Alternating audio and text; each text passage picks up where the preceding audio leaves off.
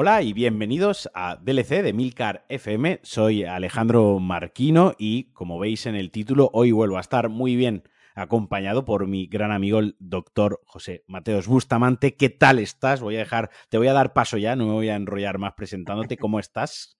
Pues quien quiera saberlo, ya sabes, que escuche la previa de...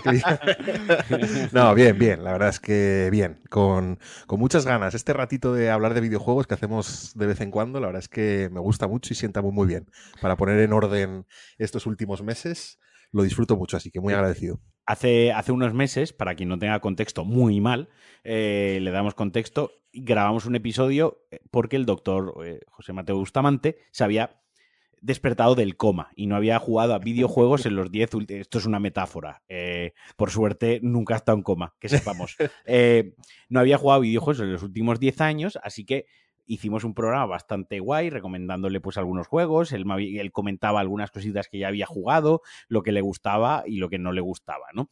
Y así que hemos decidido rejuntarnos otra vez, volver a, hablar y que eh, nos haga un status report de cómo lleva su backlog de, juegos que era muy amplio, que le pusimos muchísimos deberes, algunos ha cumplido, otros no, y, también hemos jugado juntos a otras cositas, así que casi que hoy va a ser un programa sin, sin una escaleta fija, él me ha pasado la lista de juegos que, que ha, que ha jugado antes, eh, lo vamos a hacer muy natural, vamos, no, no, voy a llevar una estructura, no me he preparado aquí eh, una diserción de, de, cada juego, tampoco pretendo que, que, lo hagamos así de denso, que quede algo súper densísimo ni que siente cátedra sobre los juegos, lo que quiero saber qué te han parecido a ti, que si los recomiendas, si no los recomiendas, cuáles te han gustado más y sobre todo tener la retrospectiva, ¿no? Porque la lista que tú me has pasado de esos juegos, yo todos los he jugado de salida, y claro, todos esos juegos de salida eran novedosos eh, cuando salieron. Pero claro, yo tengo mucha curiosidad, quiero saber en retrospectiva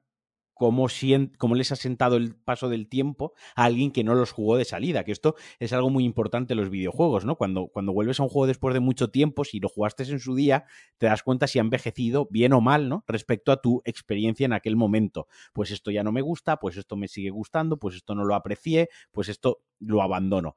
Pero cuando se sabe si un juego ha aguantado bien el paso del tiempo no es cuando alguien no lo jugó de salida y lo juega tres, cuatro años después y le gusta o no le gusta. Es muy similar a lo que pasa con el cine.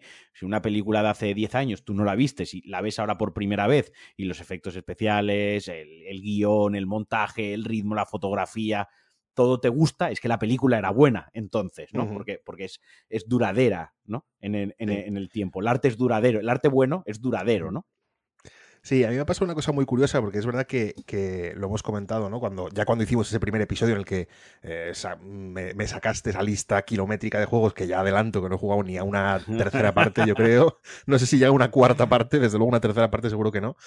Eh, claro, es todo de una, todos los juegos son de una misma época, pero muy a grandes rasgos. Son de los claro. últimos 10 años, más o menos. Pero es que en 10 años la industria ha cambiado ha muchísimo. Cambiado muchísimo, ¿no? sí, sí. Y, y, a mí me llama la atención, porque claro, yo cuando he ido probando los juegos no he seguido ningún orden en concreto, ni cronológico, ni de géneros, ni nada, ¿no? Yo cada vez que me acababa un juego, que me cansaba del juego que fuese, cogía la lista de juegos pendientes y decía, mira, pues de todos estos 50, ¿cuál me apetece más? Pues venga, pues este, ¿no?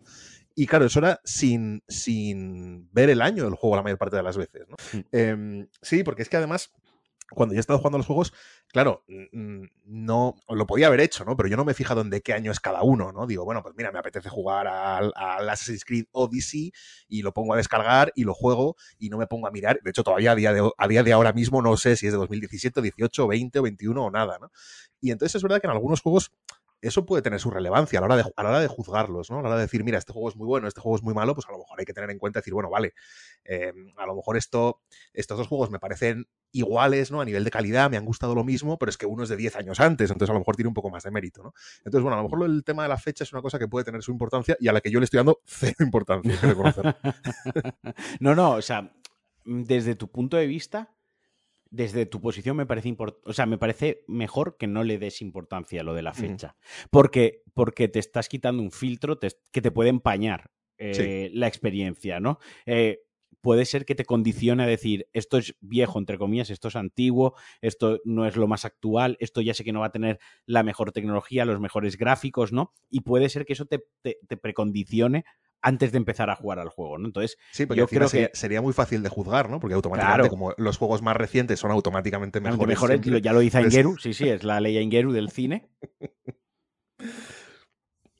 Pues, ¿qué, hacemos? Vamos repasando. Ah, sí, ve, contándome, ve contándome.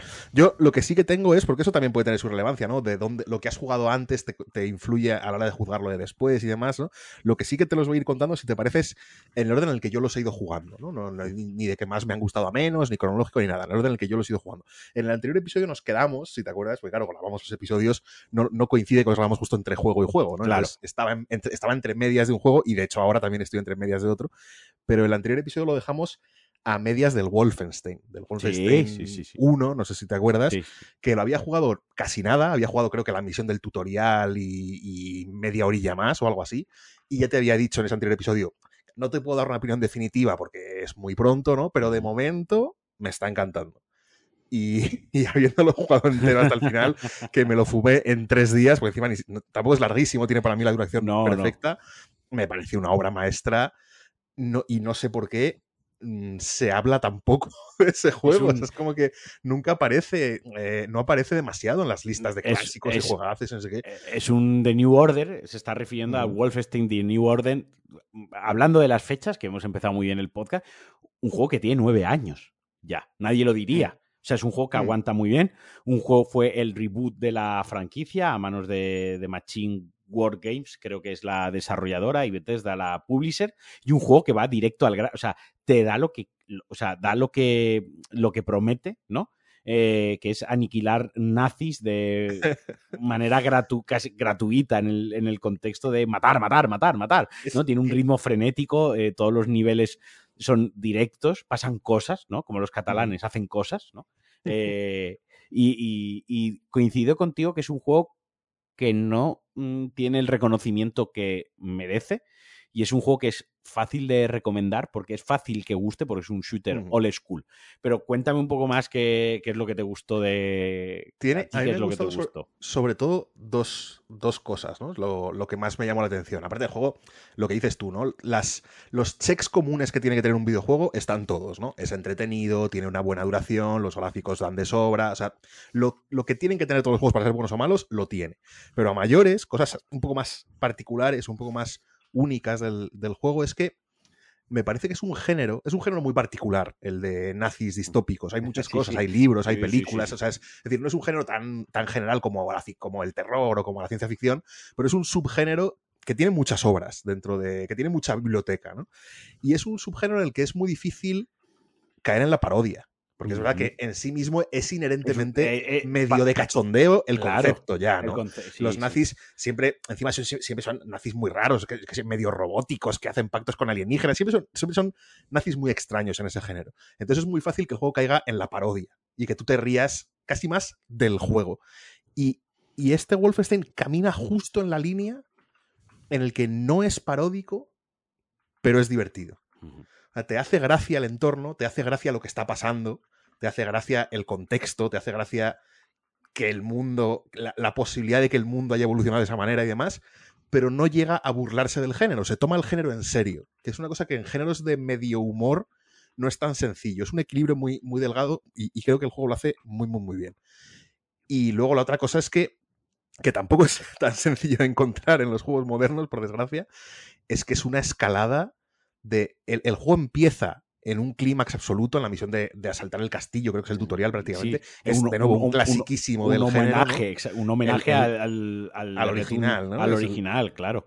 Pero es un, clásico, un cliché absoluto de ese género, ¿no? Los castillos nazis con antiaéreos, robots y demás. Pues un laboratorio. El laboratorio, se ve hasta el final. Empieza ahí ya arribísima y luego sigue escalando, cada nivel es como más un concepto más loco que el anterior, ¿no? Y están, todo, y están todos los, los clásicos del género, ¿no? El submarino, la base en la luna, el cepelín, el museo. Es, es, como vas pasando de uno a otro y cada vez escala y dices, no puedo ir a más. O sea, el siguiente nivel tiene que ser tiene que ser un poco más de bajón, tiene que dejarme un poco más frío. Y el siguiente nivel es todavía mejor, todavía mejor, todavía mejor, todavía mejor y todavía mejor. Entonces, un juego, hombre, es verdad que eh, tiene es, es mm, no sé cómo decirlo, es, limitado en cuanto al propósito. No es como una, no, es, no, tiene, no tiene la pretensión de ser un triple A loquísimo, una obra maestra que perdure para siempre y demás. pero dentro de su ambición limitada, es un juego absolutamente maravilloso y desde luego de mis favoritos de todo este último año de salida del tiene- coma. Eh, está en el top tiene- 3 o top 5 segurísimo. tiene este puntito de gameplay que se había perdido por allá por 2014, porque todos los juegos se habían enfocado al Call of Duty, a ese, al apuntar con la mira, al ser más táctico, y este juego recuperaba el poder llevar dos metralletas o dos escopetas, una en cada mano, mientras vas corriendo, te deslizas por el suelo y vas disparando, aguantando los gatillos y pa, pa, pa, no para de disparar, ¿no? El arma láser al que le vas incorporando Es- eh, gadgets, que cada vez exacto. va haciendo más cosas y demás. Es, es nada, es, El es lanzar, lanzar los cuchillos, partir cuellos, eh, si quieres ir a saco con una metralla, con dos pistolas, ¿no? Y como tú dices, va, va increciendo y de verdad es un juego que se disfruta mucho porque además es de estos de como las películas de desconectar el cerebro. No, te no hay que, o no, en qué subo nivel, a ver dónde me estoy perdiendo. Nada, no sé. nada, nada. No, esto es ir una línea recta, ir matando, matando, matando, ir divirtiéndote. Coge el, también el cliché de Blaskovich, ¿no? De este personaje, de este, de este americano rubio quarterback eh, eh, Sin ningún sentimiento, durísimo. sí, sentimiento, sí. que es un poco duro de mollera, incluso para darse cuenta, y todos lo tratan como tal, y él acepta, él abraza ese concepto de sí mismo y está orgulloso de él, ¿no? Y Sí, lo recoge y muy bien. Eh, recomendarte, que ya lo hice en su momento, pero para cuando tengas otro hueco y quieras volver, el DLC de los zombies, que es muy divertido, que es básicamente pues los, los, los nazis han hecho zombies y se les ha ido de las manos, y The New Colossus, la, la El- el- secuela, El, segundo, ¿no? que va más una- allá, va más Hay allá. una o sea, norma general, hay una norma general en toda esta lista, que con creo que una excepción solamente, dos excepciones en realidad, que es que de momento no estoy jugando segundas partes. No porque no me apetezcan, porque hay muchas que la primera parte me ha dejado un muy buen sabor de boca, sino porque, bueno, antes que jugar una segunda parte que va a ser, supongo, el mismo género, el mismo estilo, eh, la misma experiencia renovada, antes de eso tengo todavía mucha lista pendiente de, jugar otras cosas. Entonces, desde luego, lo tengo, lo tengo apuntado porque desde verdad el primero me pareció mm, maravilloso.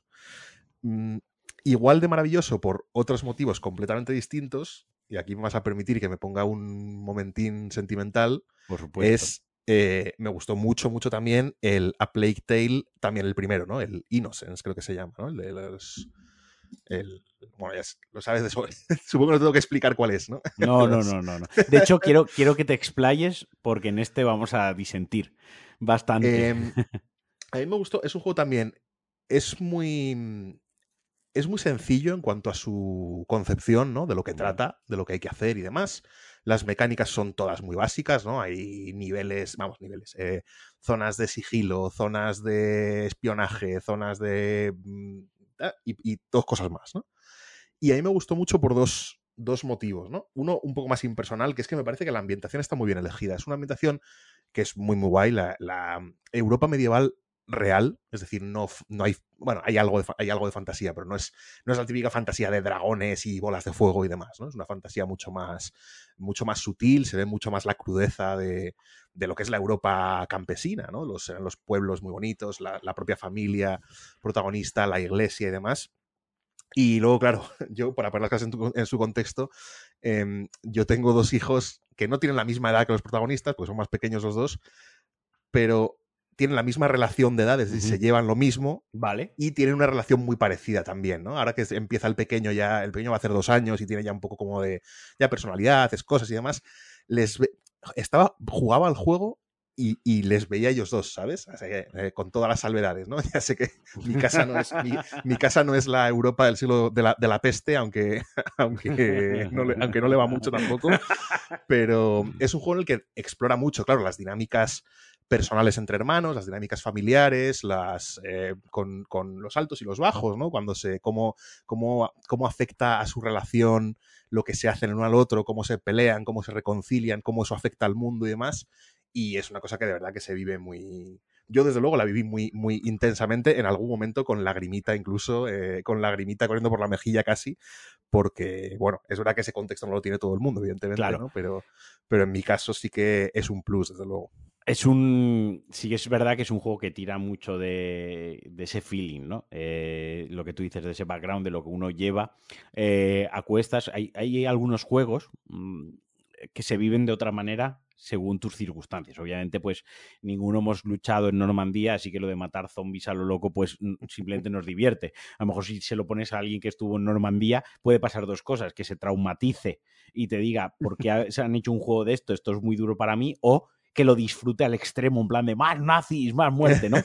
Pero claro, eh, el, tema de, juegos como este, que, pues que estás al cuidado de un niño o que implican, estoy pensando en otros juegos, eh, enfermedades mentales como el, Senua, eh, estoy pensando en Death Stranding, que también está muy relacionado con la vida, la muerte y, y demás entiendo que las circunstancias personales de, una de alguien le, ponga ese filtro ¿no? y haga que empatice más con el juego, eh, ciertos sentimientos eh, le, afloren más o menos. A mí personalmente a Plague Tale es un juego que a mí me aburrió soberanamente, o sea, es un juego que, abandoné porque las mecánicas jugables me parecían muy simplonas, o sea, me parecía un juego mm. con una ambientación muy bonita y con un contexto y un pretexto muy bueno, pero que al final eran unos scripts en los que para evitar mm, al enemigo en sigilo no, no había un sistema complejo de sigilo, simplemente tirabas una piedra a un sitio y tenías que tirar la piedra a ese sitio y esperar a que hiciese ese recorrido. No había, no había como un gran libre albedrío, era como todo unos mini puzzles, ¿no? Y a mí personalmente no, no acabo de conectarme, pero es un juego que a muchísima gente le, ha encantado. Bueno, de hecho está la, la secuela, que también fue un éxito y tal, y que a muchísima gente le, le gustó. Por, por simple curiosidad, eh, ¿cuánto más o menos te, te, puede durar un juego? ¿En cuánto te lo sueles pasar? Eh, es un poco, a mí me resulta un poco difícil de calcular siempre, porque bueno, yo juego normalmente en sesiones y eso que juegas, muy largas. Y eso que juegas en, PC donde cuenta las horas. Todos los. Sí, bueno, lo, podría, puedo mirar ahora, mismo si quieres. O sea, te puedo, te puedo mirar exactamente lo que he durado, ¿no? Pero, no te lo puedo decir de, memoria. Porque, bueno, lo puedo estimar. No, no, pero, quiero decir más, era más, no, no cuántas horas, porque eso lo puedo ver en How Long to Beat, sé cuántas horas dura el juego, sino cuántos días, ¿no? Cuánto, ah, ¿Cuánta dedicación le pones a, ¿Cuánta dedicación? pues, a pasarte un juego un juego de tamaño mediano, porque claro, luego hay juegos monstruosos, ¿no? Absolutamente.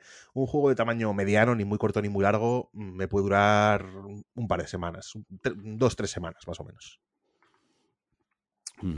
Y bueno, vamos a seguir con la lista, porque es bastante e, en este, de puta. por este eso te preguntaba lo de dos, tres semanas, porque la lista es tochísima y yo, por más que lo intento, yo voy a decirlo ya aquí, yo te envidio mucho porque teniendo familia y, demás, tú sacas todas las noches o casi todas las noches tu ratito para jugar, ¿no? Tus energías, eh, que es algo que a mí me cuesta muchísimo y te envidio, ¿sabes? Te envidio desde un, punto de vista de, joder, ojalá a mí yo llegar a las 10 de la noche con energías para ponerme con la consola y luego poder dormir, porque yo si juego por la noche, yo ya soy de esa gente que luego se va a la cama rayado y, está sobreexcitado y no se duerme, ¿no? O sea que una, una de dos cosas o estás muy hecho polvo, hijo de puta, y por eso luego llegas y, te, y te duermes pese a haber jugado, o todo lo contrario, o estás muy bien y eres capaz de jugar y luego acostarte. O sea, en término medio, el, espectro. O una, o, una, tercera opción que es recurro a la química, por eso me veis siempre en el grupo con un monster en la mano, porque es mi sangre, mi segunda sangre, ¿no? Para poder mantenerme vivo. Ya me a los 40 años explotaré por 7 sitios distintos al mismo tiempo, pero hasta entonces eh, puedo jugar mucho, ¿no? Y eh, lo siguiente que jugué, que también me encantó y tengo la sospecha por alguna conversación que hemos tenido fuera de grabaciones y demás, de que a lo mejor tampoco estamos de acuerdo. Me encantó también el Shadows of Mordor, el del Señor de los Anillos, la primera parte, lo de, nuevo, ¿no? Hay una segunda parte que, no he jugado y no voy a jugar a cortísimo plazo, pero en algún momento sí. Me gustó mucho, mucho el, lo que yo llamo, lo que hemos hablado alguna vez, el cómo gestiona el mundo abierto. Porque es verdad que es un, es un mundo abierto muy entre comillas, pues es un mapa muy pequeño, sobre todo para los estándares de otros mundos abiertos, ¿no? Es decir, comparas el mapa de, de, Shadows of Mordor con el de Elden Ring o con el de Hogwarts Legacy o con lo que sea, y es ridículo en cuanto a, en cuanto a superficie, ¿no? Pero a mí me gusta mucho eh, cuando los juegos usan todo el potencial de lo que es un mundo abierto, ¿no? Mm. El, el, el Shadows of Mordor tiene dos zonas, básicamente.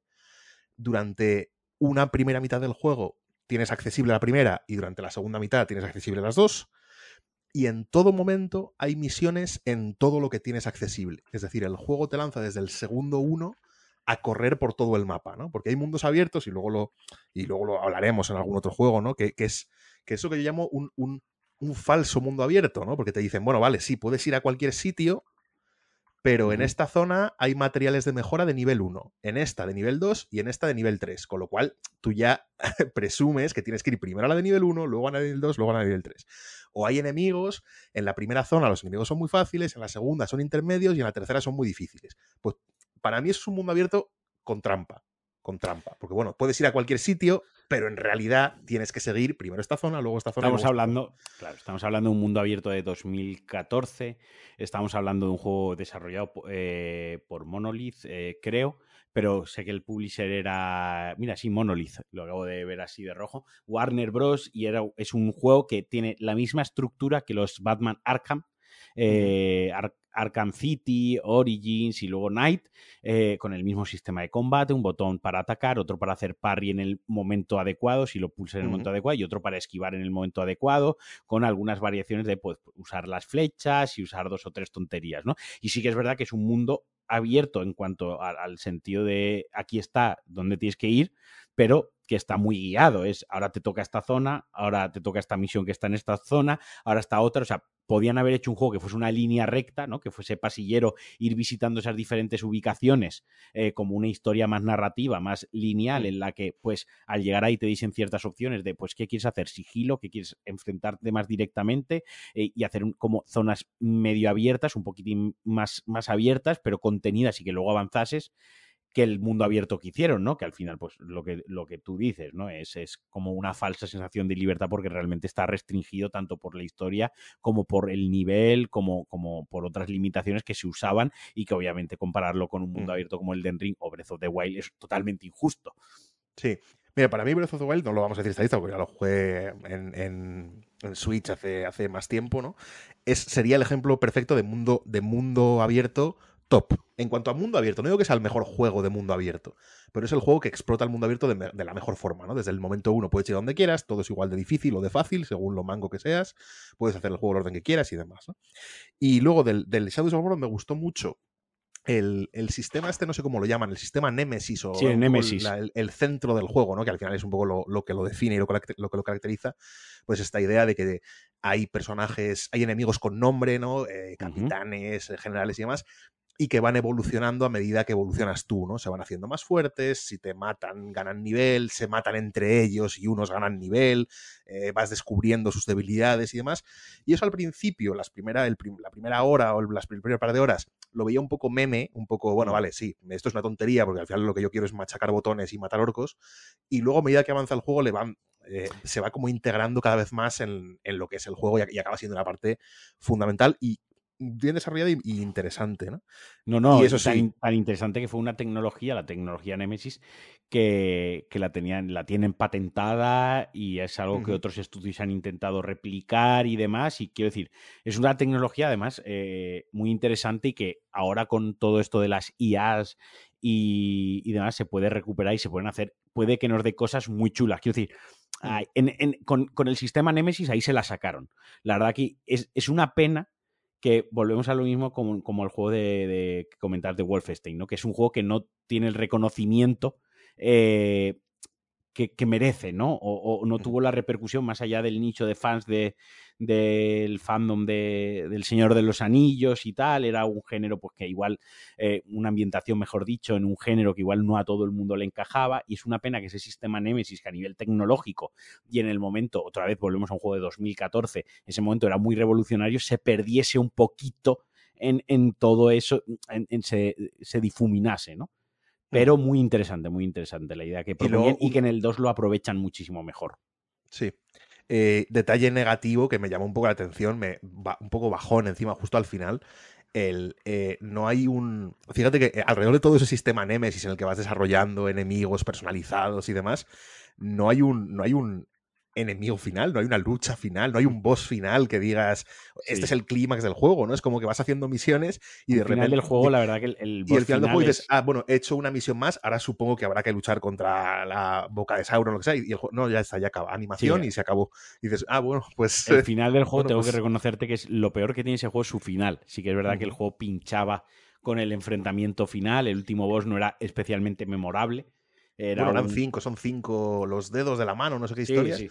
Y, eso, es como- y es como una especie de, de, de melee entre todas tus fuerzas. Es como una especie de batalla abierta, ¿no? Entre todos Sí. los seguidores que lleves tú contra 40 orcos distintos y ya está, ¿no? Y ahí acaba. No es ni encima ni particularmente difícil, ni tiene unas mecánicas extrañas ni demás.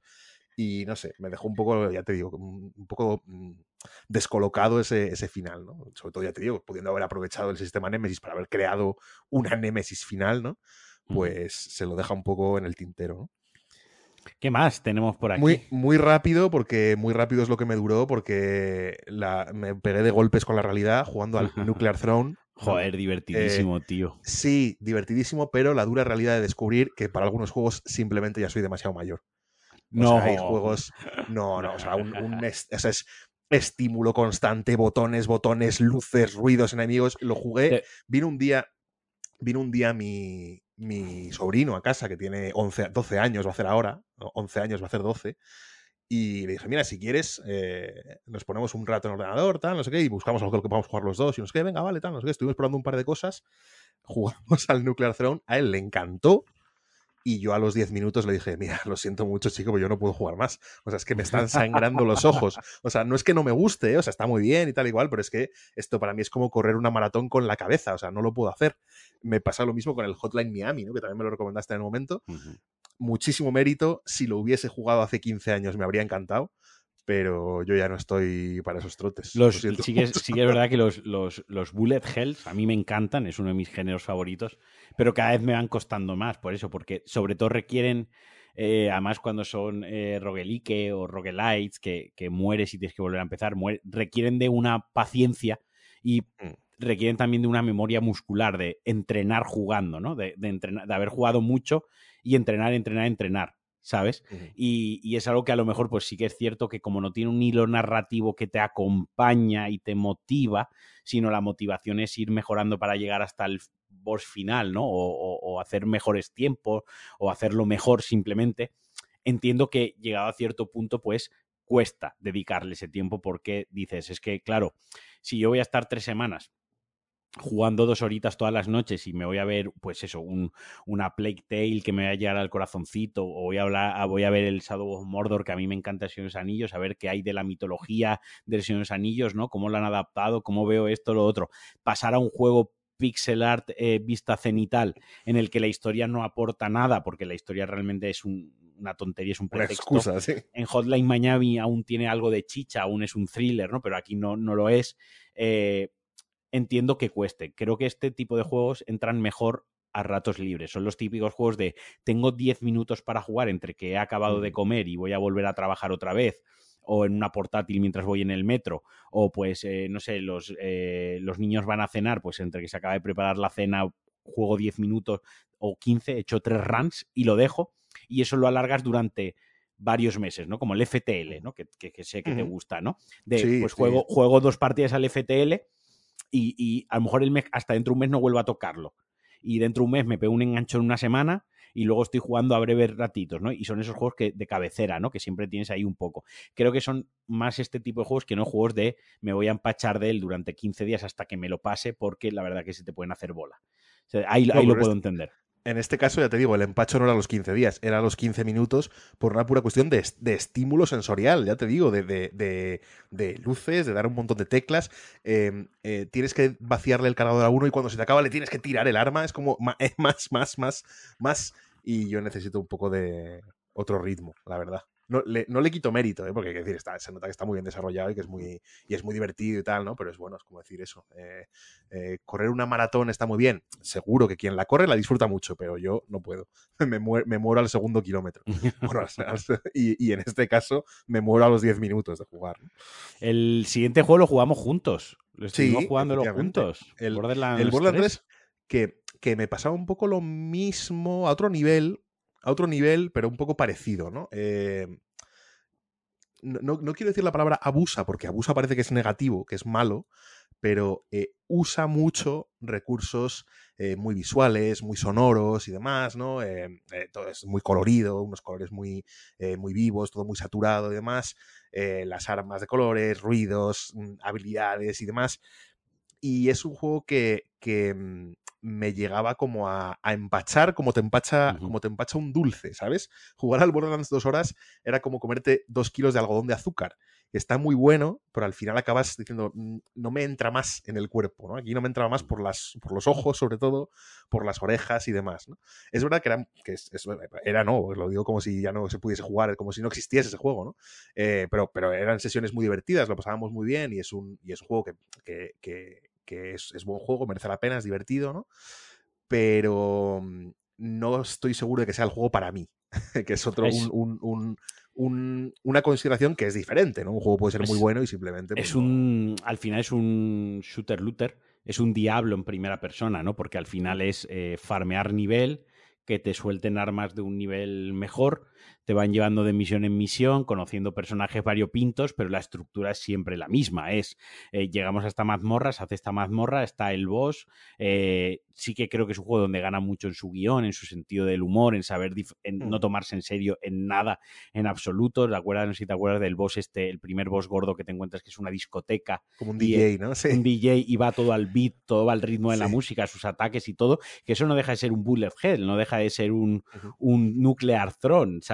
Esquiva en el momento adecuado sus ataques y atácale tú, pero en primera persona. Pero sí que es un juego que está pensado para jugarlo, rejugarlo, rejugarlo, rejugarlo, al igual que un diablo, ¿no? Es de estos juegos que le haces la el primer run para pasarte la historia y luego es ir subiendo de nivel, consiguiendo armas más, más épicas, eh, hacerte otro personaje, carrilearte con un colega, es toco, toco, toco, toco, toco, y tienes que estar metido en ese mood. Volvemos a lo mismo, es un juego que si lo juegas por la el, simple hilo narrativo, hilo conductor y lo que te va a contar tiene menos interés que más interés. No tiene una historia especialmente interesante. De hecho, muchas veces las cinemáticas son confusas y la propia narración no narrativa no sabes por qué estás en X planta haciendo qué con quién, ¿no? Tú solo sabes que estás exterminando eh, enemigos uno tras otro, lanzándole granadas y subiendo de, de nivel. Entonces, sí, son juegos que tienes que estar en ese mood de tener el tiempo, las ganas y de no querer jugar a otra cosa durante tiempo. Que si es tu caso, por ejemplo, con un backlog, eh, un backlog de juegos bastante amplio, muy interesantes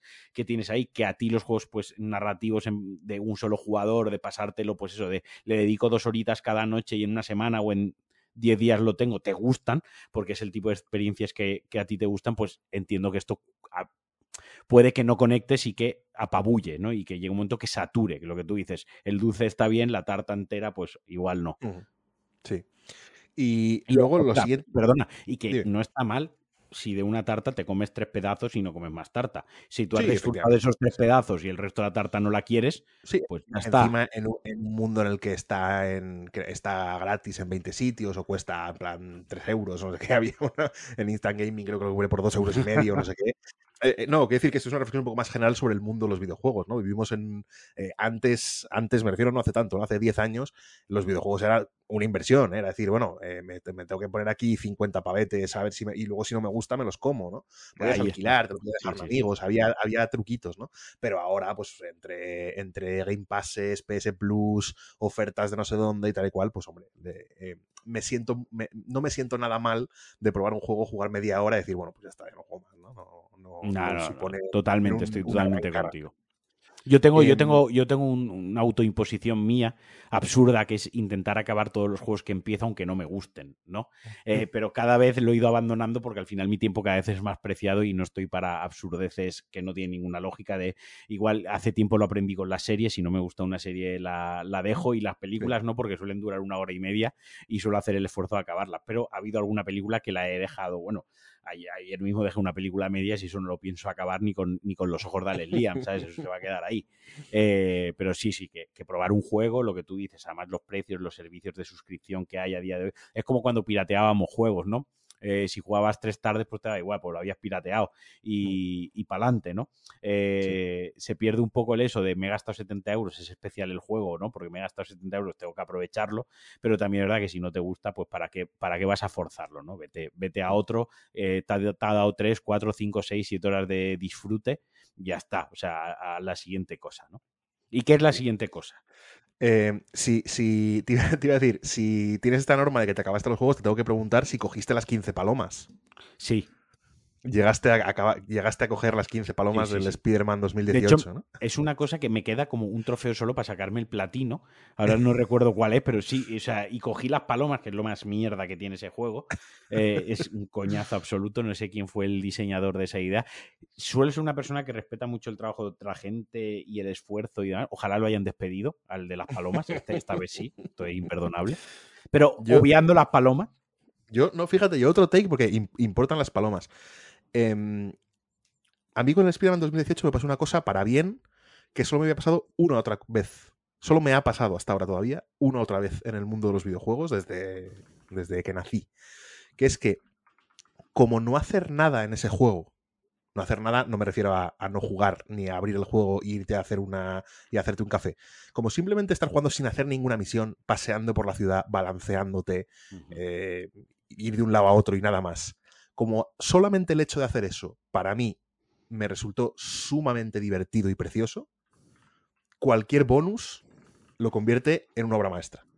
Es decir, me dices, ah, que es que me lo estoy pasando de vicio balanceándome por los edificios, corriendo pared arriba, viendo la versión simplificada de Nueva York. ¿no? Pero la versión light. chula. Sí, muy chula, pero bueno, eh. Eh, alguien, cuando lo jugué, alguien me dijo, no, eh, el- he leído que el mapa es copia tal cual de Nueva York. Y yo, eh, no. Estaría bien, con la- se podría hacer con la tecnología actual, seguro, ¿no? Pero ojalá lo fuese, pero no. Como el hecho de no hacer nada, ir por la calle, ver un edificio, subirte a un edificio, balancearte un rato y demás, como solo hacer eso ya era divertidísimo, que, ah, que encima tengo que hacer no sé qué misión, que encima hay tal animación chulísima, que encima tengo que coger, que perseguir una paloma, o sea, cualquier otra cosa, me lo hacía divertidísimo. Y es un juego que a mí me ha parecido que, vamos, me ha parecido que la propia mecánica básica, la, la, la mecánica de combate, los tipos de redes, el balanceo, las misiones que hay de sigilo y demás, son tan sumamente divertidas que todo lo demás es un extra. Ah, que en vez de estar balanceándome sin motivo y sin hacer nada durante media hora, tengo que coger 15 palomas. Bueno, pues las cojo. Yo las palomas las cogí las 15 del tirón. O sea, dice, sí, cogí una, te sale en el mapa la siguiente, cogí la siguiente, cogí el mapa la siguiente, te sale la siguiente. Y tiene además lo que te decía antes del, del, del Shadows of Mordor, que, que yo creo que en este juego es donde más claro se ve, ¿no? El, el- ese factor mundo abierto real de decir, no, mira, eh, las misiones se van alternando en todo el mapa y primero tienes que hacer una cosa en el extremo sur de la isla, es, es en Manhattan todo, ¿no? Tienes que hacer una cosa en el extremo sur, luego en el centro, luego en el extremo norte, luego otra vez en el centro, luego otra vez al sur. Puedes ir descubriendo tiene el sistema de ir como desbloqueando mapas, ¿no? Tipo Assassin's Creed o así, de ir desbloqueando torres y demás. Pero una vez desbloqueas todo, va saliendo por, por todas partes, ¿no? Y a mí eso es una cosa que solo me había pasado hace no, 20 no sé cuántos años. Me había pasado con el Ocarina of Time solamente. Sí. Yo cuando jugaba al Ocarina of Time de niño, me subía al caballo, me ponía a dar vueltas por el prado y me pasaba así mm, ratos y Eh, ratos Epona, enteros. ¿no? Se llamaba el... En Epona, en Epona, te subías a Epona y ibas cabalgando por ahí sin hacer nada. Y dices, no, pero es que no estás matando a nadie, no estás haciendo ninguna. mitad". No, no, ya, pero es que me da igual, es que son- estoy disfrutando Una- de hacer esto y ya está. Una cosa muy chula que tiene el Spider-Man, tú, tú estás comentando lo de eh, lo de Manhattan y Nueva York, ¿no? Eh, la versión light, a mí me parece que es una muy buena adaptación de, de la ciudad por un motivo. Porque eh, el, el- el mapa tiene un punto de equilibrio que tú estás diciendo de todo el rato hay cosas que hacer y todo el rato pasan cosas, ¿no? Que si tú haces a Manhattan a escala 1-1, todo eso hay que rellenarlo. Claro. Hay sí. que rellenarlo. Si no, Sí. quedaría como, vale, voy del punto A al punto B y, no está pasando nada. Más allá de balancearse, que es bonito, pero no está pasando nada. O sea, hay que buscar el equilibrio entre que no sea muy pequeño y, y sea Sí. irreconocible y no sea creíble y irte a una monstruosidad 1-1 donde hay que rellenarlo de un montón de cosas y a lo mejor la trama y Spider-Man no da para tantas cosas. Porque no, no da, no, no da, ¿no? O sea, eh, eh, rozaría lo absurdo o sería disonante con el personaje y con el, con el mundo de, de Spider-Man. Y creo que consigue encontrarse en ese punto de equilibrio. Creo que las animaciones son muy buenas. El sistema de combate, otra herencia del, de Batman, otra herencia de- del Shadow of Mordor, es lo mismo. Ataque, eh, parry o contraataque, esquiva en el momento adecuado con una señal sobre la cabeza del personaje y unos gadgets que tienen un cooldown y un contador de combo que, que te, que te aumenta la polla, ¿no? Jue- Juega Eh, muy bien también con, con, el, con el pique coleccionable, ¿no? De ir, de ir acumulando trajes, de ir acumulando gadgets y demás, que es una cosa que siempre cuando un juego te empieza a cansar, eh, el que digas, bueno, pues es que eh, estoy muy cerca de desbloquear no sé qué traje, pues como que te anima a, seguir jugando, ¿no? El, el, coleccionar cromos, que lo hemos hecho todos en mayor o menor medida de pequeños, Em, metido, como inserto en un videojuego, siempre le da como, como un plus interesante también. Sí, sí, sí, sí. A mí me gustó, a mí me gustó mucho. Eh, lo he jugado dos veces, porque cuando salió luego en PlayStation 5 con el Ray Tracing y toda la puta mierda. Eh, y las dos veces lo, lo, he disfrutado mucho. Este es de estos juegos que incluso lo jugar, si tuviese más tiempo, lo jugaría una tercera vez. O sea, me parece que la historia es interesante, los villanos son interesantes, eh, los combates contra los jefes son diferentes, son variados, tiene sus propia mecánica. Quizás el peor tramo del juego es cuando el trocito este de sigilo. Eh, que estás ahí en, creo que es el museo, ¿no? El museo este, bueno, esta especie de exposición museo y tienes que estar con el, con el manejando otro personaje, haciendo un poco de sigilo, que es un como bueno, ah, cuando llevas, a Mary Jane. cuando llevas a Mary Jane, ¿no? Sí, es como te refieres. Esta época que, que, les dio a todos los juegos por poner una fase en la que controlas a otro personaje que no tiene ningún tipo de habilidad más que moverse, ¿no? Y es como, wow, me han dejado controlar a otro personaje, ¿no? En, eso en The Last of Us está muy bien resuelto. ya está, en el resto del juego suele estar muy mal resuelto, ¿no? Y, y aquí fue lo único que me dio un poquitín de bajona junto a las palomas, pero vaya, es un tremendísimo juegazo. Mm. Eh, veo que el siguiente es Elden Ring. Cuéntame. El siguiente es, todavía más tremendísimo juegazo porque yo estoy en el, en el barco pipero absoluto del Elden Ring. Eh, ya cuando lo jugué la primera vez, yo lo jugué bastante más tarde de lo que salió. Yo, esto estamos cronológicamente. salió hace un año el Elden Ring, ¿eh? Sí, por eso, por eso, pero, pero, Tampoco hace yo lo tanto. pero yo lo jugué en septiembre, octubre, es decir, ya llevabas, ya llevabas 6-7 meses fuera el juego, ¿no? 8 incluso. Y, y, ya había como dos. Había como dos bandos, ¿no? Esto estoy simplificando, hay muchos más matices, hay gente entre medias, pero porque se me entienda, hay como dos bandos, ¿no? Los locos de este juego es lo mejor que ha salido jamás, eh, nunca más volveré a jugar a otra cosa y, se puede untar en una tostada y seguiría estando bueno. Y los de, sí, sí, no está mal, pero es mejor el Bloodborne. ¿no? Tú te puedes, al final todo el mundo encaja como en uno de estos dos grandes grupos, ¿no? Yo empecé en el segundo y ya acabando el. Empecé en el segundo a decir, bueno, sí, es un juego que está muy, muy bien, eh, juego del año, obra maestra y tal y cual, pero no es perfecto, ni mucho menos. Empecé así. Eh, ya al final de la primera partida mm, y fui pivotando un poco hacia el otro lado. Y ahora que lo he jugado más veces, que estamos haciendo la serie del, del Lore Gameplay y demás, eh, no, cada, no, sé dónde va a acabar esto. Lo que sé es que cada día que pasa me gusta más que el día anterior. Eh, ¿Esto va a acabar en algún punto? No tengo ni idea. cada vez que juego, cada vez que leo cualquier cosa, veo cualquier vídeo, me meto a una zona a comprobar si esta estatua tiene el brazo hacia arriba o tiene el brazo hacia abajo. Em, cada vez yo, yo tengo que decir que la discusión esta de, pues, eh, Bloodborne es mejor, ¿no? O no. Mm. yo creo, yo tengo mi opinión personal eh, obviamente yo tengo los gustos, todos tenemos gustos y todos tenemos opinión. De hecho, no hay peor cosa en la vida, y aquí creo que coincidirás conmigo, que no tener opinión. O sea, no hay. No quiere decir que siempre tengas que expresar tu opinión y siempre tienes... Eso es. es muy diferente. Es muy diferente, pero tener opinión, en la vida hay que tener opinión, ¿no? Eh, y soy de los que opina que Bloodborne es, eh, no es mejor juego que el Den Ring, sino dentro de lo que es la obra del estudio, creo que su obra maestra es Bloodborne. No sé si me. Hombre, es un juego más, más valiente, está claro, ¿no? Es un juego más. Y es un juego donde la. Van con menos. Tienen menos miedo de desarrollar cosas, ¿no? Se la pueden historia, más y demás. La historia, la historia es mucho mejor. La jugabilidad, por ejemplo, tú, tú porque creo que no lo has jugado, Bloodborne, eh, directamente. Creo, creo que el día que lo juegues y cojas el mando y veas ese, ese, ese flow que te transmite el esquivar, eh, hacer parry con la escopeta, eh, con el, o con el arma cambiar, y hacer un el, ataque, cambiar el arma entre los modos, ¿no? Exacto, cambiar el arma para hacer el combo, hacer un ataque visceral y esquivar tres ataques rápidos para luego meterle dos y tirar para atrás. Ese frenetismo que te da, ese meterte en el mood de, buah, soy un cazador de bestias de verdad, ¿no? Porque el Den Ring eh, y otros juegos del género, Dark Souls mismo, a mí nunca me ha transmitido Dark Souls que yo era un guerrero medieval, ¿de acuerdo? Nunca me lo, ha nunca me lo transmitió.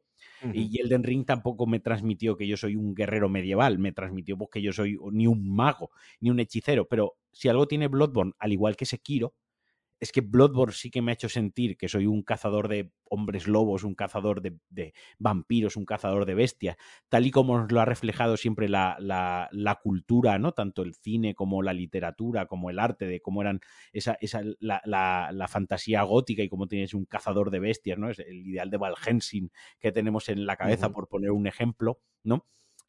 te lo transmite muy bien, al igual que Sekiro te transmite muy bien lo que es, ser un, un samurái eh, super hábil con, con, la espada, ¿no? Que no está tanto en el poder de ataque, sino en el poder de la defensa, que al final todos los que han practicado artes marciales en un momento de su vida y les gustan las artes marciales, sabe que las artes marciales, el, rollito, por simplificarlo y decirlo así burdamente, el rollito está en defenderse, no en, no en, atacar, ¿no? Está más en la autodefensa y, el, y, eso también lo transmite muy bien.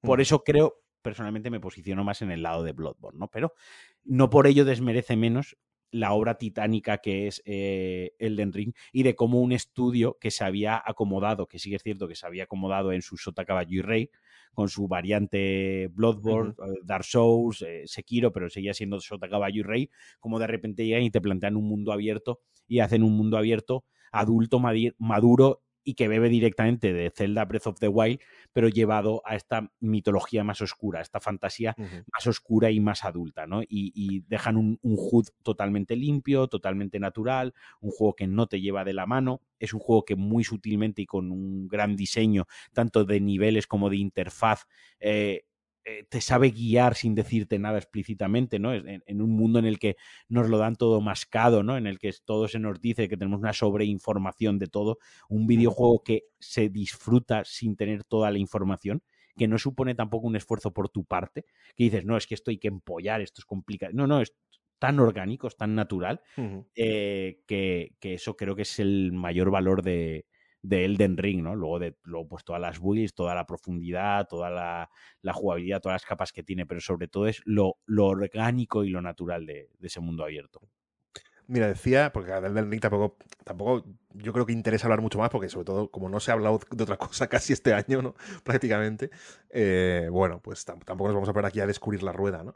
Pero estaba lloviendo esta misma tarde, además, estaba viendo, no recuerdo quién era, un, stream o algo así de, de Elden Ring, y decía, es un comentario así nada, nada preparado, o sea, como que lo improvisaba el streamer, decía, hombre, lo malo que tiene el de Ring es que em, From Software va a tener que sacar un juego futurista, lo siguiente. el siguiente Souls-like que saquen, ¿no? Porque tiene otras cosas, que si el Armored Core y demás, ¿no? Pero el siguiente juego de, este, de esta gran familia, ¿no? Va a tener que ser que no tenga nada que ver con la fantasía medieval, porque que sacas después del Den Ring. Den Ring 2 no tiene y que tiene que, ¿no? Es como que es como que han agotado el género para bien, ¿no? Esto no lo digo para mal, lo, lo han agotado para bien, ¿no? Te imaginas qué juego pueden sacar siguiente y dices, no, no se me ocurre realmente, ¿no? Sí, bueno, pues eso, eh, Um, al final siempre el motor siempre es el mismo, las, las, animaciones son siempre parecidas, ¿no? Entonces, que van a sacar otra vez otra fantasía medieval en mundo abierto, pues no, ya tiene que ser, eh, nada, terror espacial, ¿no? Hay otra, o algo así, ¿no? tiene que dar un giro de 360 grados, ¿no? Pero claro, hay una limitación, ¿no? Que si te vas al futuro o a lo contemporáneo, las armas ya son de fuego. O sea, mm. quiero decir, la parte, la, parte divertida que tiene Dark Souls de reto es el combate cuerpo a cuerpo, ¿no? El, tener que acercarte al enemigo, el tener que esquivar, el tener que aprenderte unos patrones de ataque, el tener, ¿no?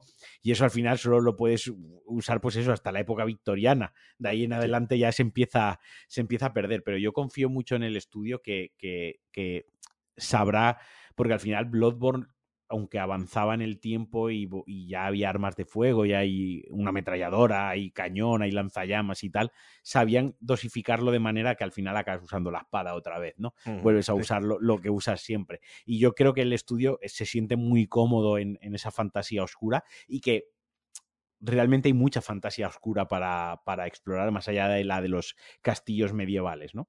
Eh, así que yo creo que seguirán ahí, que no se irán a algo futurista pero tengo mucho, pero sí que es cierto que tengo mucha curiosidad en, ver qué, girito, porque siempre le han dado un girito, siempre le han, le han dado esa personalidad.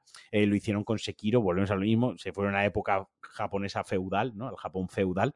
Eh, se fueron ahí y, a ver por dónde pueden tirar y, lo, que, lo que les queda. Ojalá un, Elden Ring eh, Corona de Aragón, tío, algo así. ¿sabes? sí, es el Ring From, Castilla. sí, sí. From Software, sí, sí, como un, ¿eh? ¿Te imaginas?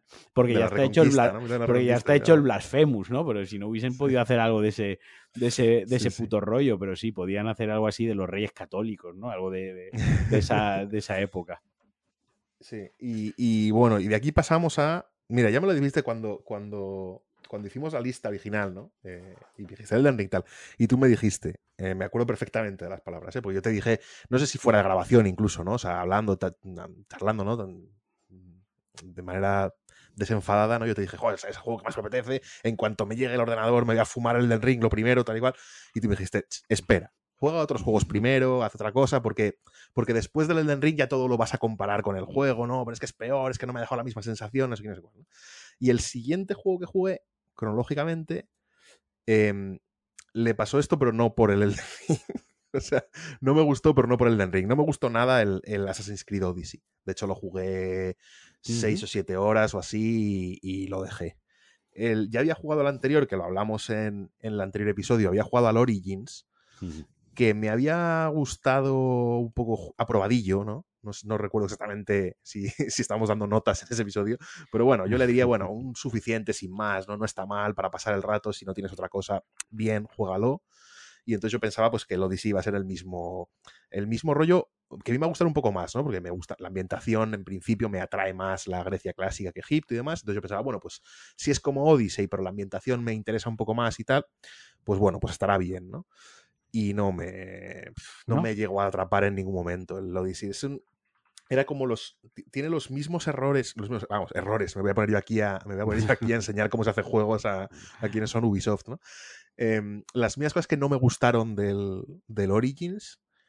em, las repetía tal cual el Odyssey, y encima como más amplificadas, ¿no? Muchísimas zonas del mapa absolutamente vacías.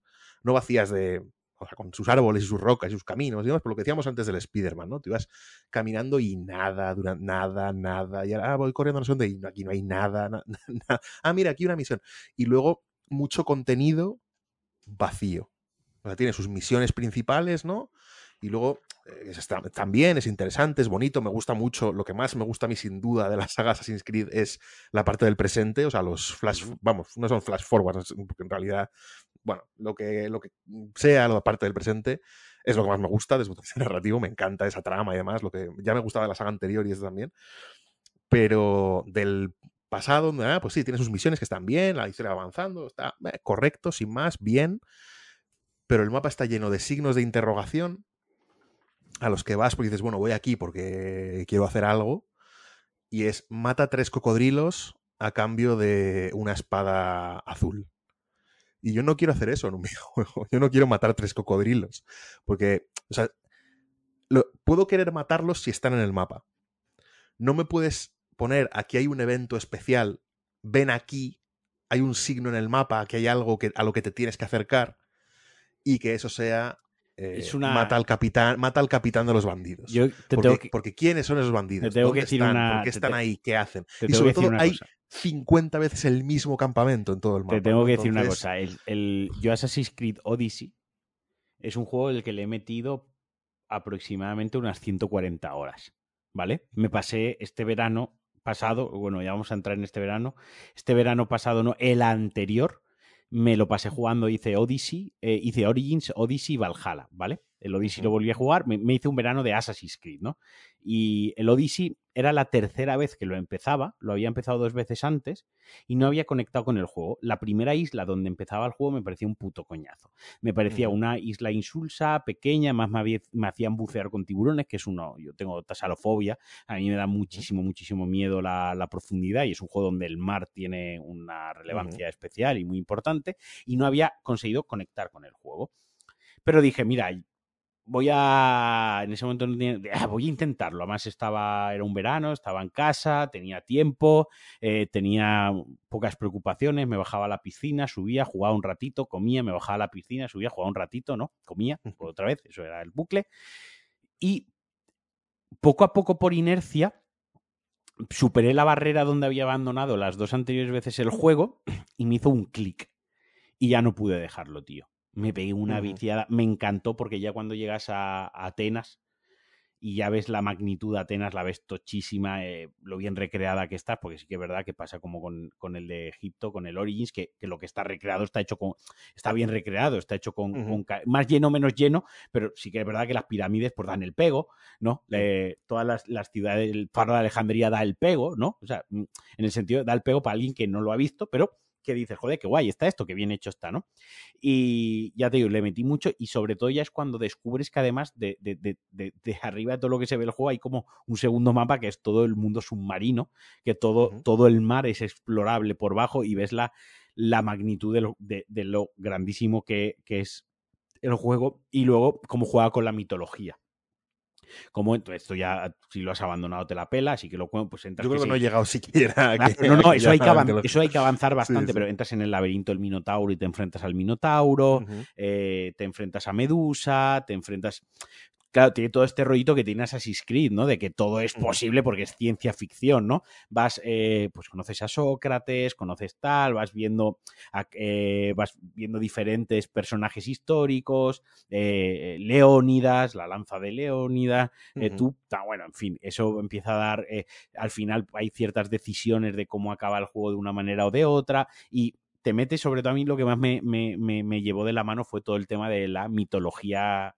mitología griega, ¿no? Que jugaban en ese espectro de jugar con la historia real, con lo que ha pasado realmente, con la mitología y mezclarlo en la ciencia ficción. Y a mí eso me, me, llevó mucho de la mano, ya te digo, a mí me gustó mucho, pero es un juego muy polarizado, es un juego que o lo amas o lo odias. Es un juego que a mucha gente le encanta y hay mucha gente que lo odia y no lo soporta. Así que entiendo que lo abandonases, ¿eh? Y yo lo abandoné. Me da pena, me da, me da pena auténtica esa franquicia. Mm, no es una forma de hablar, me da pena de tristeza. Porque se nota que los recursos técnicos que tienen son impresionantes, estéticamente es una preciosidad, todo, ¿no? El cómo están recreadas cualquier cosa, las plantas, la arena y demás, el efecto del sol en los sitios, los personajes y demás. Son juegos preciosos y yo creo que te lo decía también en el, en el Odyssey, ¿no? No sé si es que en el gran proceso de hacer un triple A loquísimo, es como una superproducción de Hollywood, ¿no? Que dices, hay muchísima gente interpuesta, ¿no? Y muchísimos criterios, y este dice que quites esto, y este otro, y, tu, y un jefe te dice que quites esto, y otro jefe te dice que pongas esto, y al final el juego acaba siendo una locura.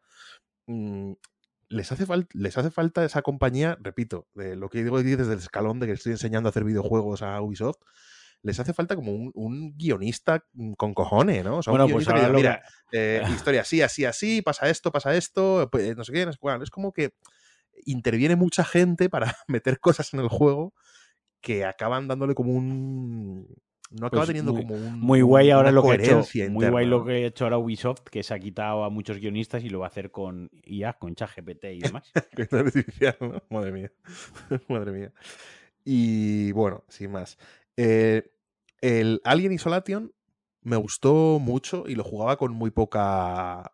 No, no, con muy poca esperanza, sino que bueno, iba preparado para si me gusta bien y si no me gusta no pasa nada.